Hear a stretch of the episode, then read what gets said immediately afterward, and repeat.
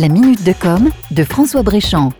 La prolongation du confinement, les incertitudes sur la façon dont va s'organiser le contrôle continu pour l'obtention du baccalauréat et une plus grande fragilité psychologique des élèves en cette période de crise met tout le système éducatif au pied du mur. On ne peut plus se contenter d'échanges sur des outils digitaux sans empathie, il faut plus que jamais créer des points de rencontre et d'échanges conversationnels. Pour cela, la visioconférence de groupe semble être une réponse appropriée, à condition bien sûr que les élèves puissent tous y avoir accès.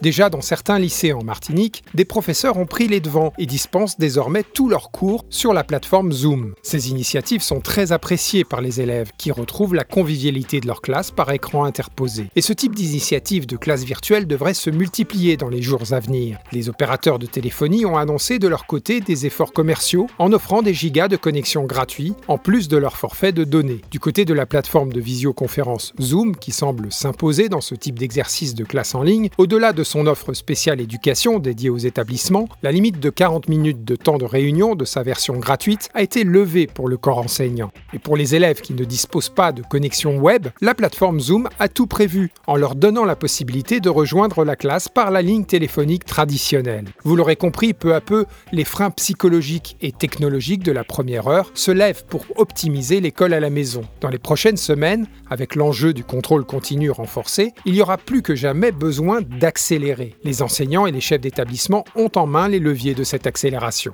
À suivre. C'était la minute de com de François Bréchamp.